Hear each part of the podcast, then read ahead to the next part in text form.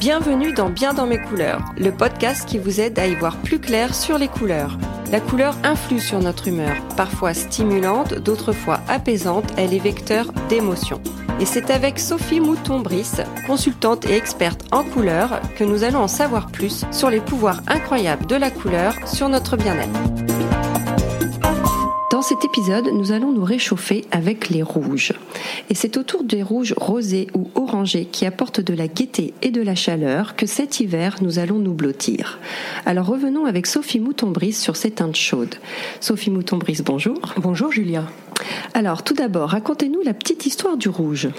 Alors le rouge a une histoire euh, qui est toujours liée au pouvoir. Le rouge est effectivement euh, la couleur la plus puissante qui soit, la plus physique aussi, puisque elle a une vibration très très particulière qui nous rattache profondément au monde matériel.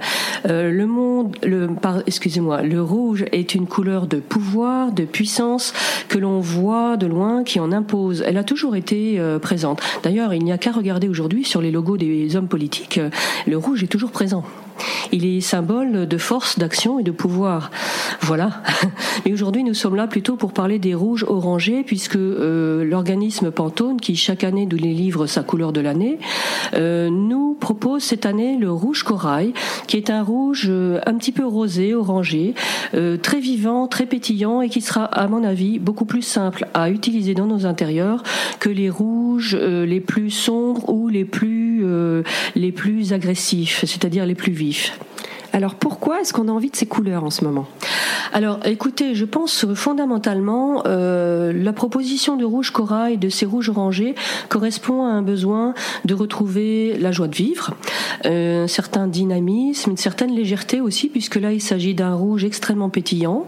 Euh, d'autre part, c'est Pantone a bien été chercher le rouge corail, il a été cherché dans les profondeurs océaniques la couleur très spécifique de ce rouge extrêmement vivant. Euh, qui est aussi une ode à l'environnement. Et alors, quels sont ses effets psychophysiques Ah, le rouge est merveilleux pour cela. Comme je le disais, il a euh, une force physique euh, exceptionnelle.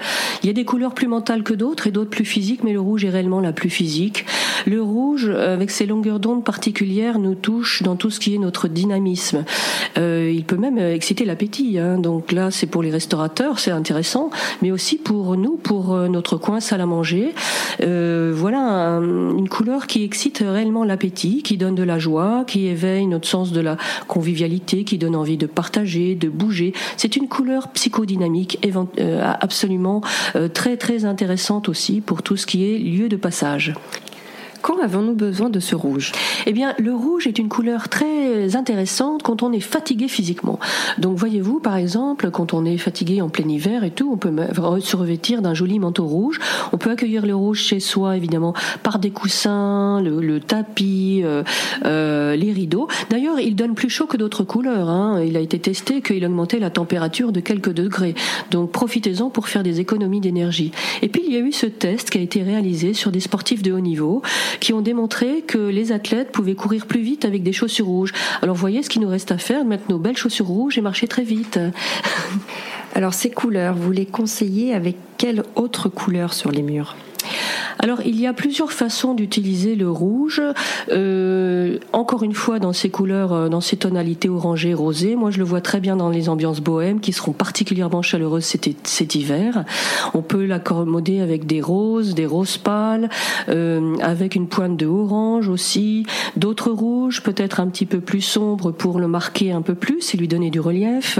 Voyez, tout cet ensemble de couleurs très chaudes et très chatoyantes donne un environnement extrêmement agréable à vivre, surtout pour l'hiver. Et alors concrètement, sur quel mur puis-je appliquer ces teintes chaudes? Alors cette teinte chaude, on peut l'appliquer derrière le coin de convivialité, par exemple, c'est-à-dire juste derrière le canapé. Il sera très à son aise. À côté aussi de l'endroit où l'on dîne, c'est-à-dire le long ou derrière la table à manger. On peut l'utiliser en, gros dans tous les lieux qui euh, demandent de l'énergie, de la convivialité, de la joie de vivre. Et quel rapport entretient-il avec la lumière? Alors le rouge est très à l'aise avec les lumières artificielles, euh, toute la beauté des lumières un petit peu jaunes, un petit peu euh, et surtout très chaudes. Euh, il n'aime pas trop les tons froids. Hein. Attention aux lumières type lumière froide, halogène, etc. Ce sont des, tonalités qui vont rafraîchir le rouge. Il ne va pas aimer ça, il va paraître un petit peu plus grisâtre et perdra un petit peu de son énergie. Donc si vous utilisez un joli rouge, mettez-le de préférence en face des fenêtres. Sinon contre-jour, il perdra aussi sa vitalité et euh, le long, par exemple, euh, des, euh, de la zone la plus éclairée du salon avec un beau luminaire à côté. Ok, merci Sophie. Merci Julia.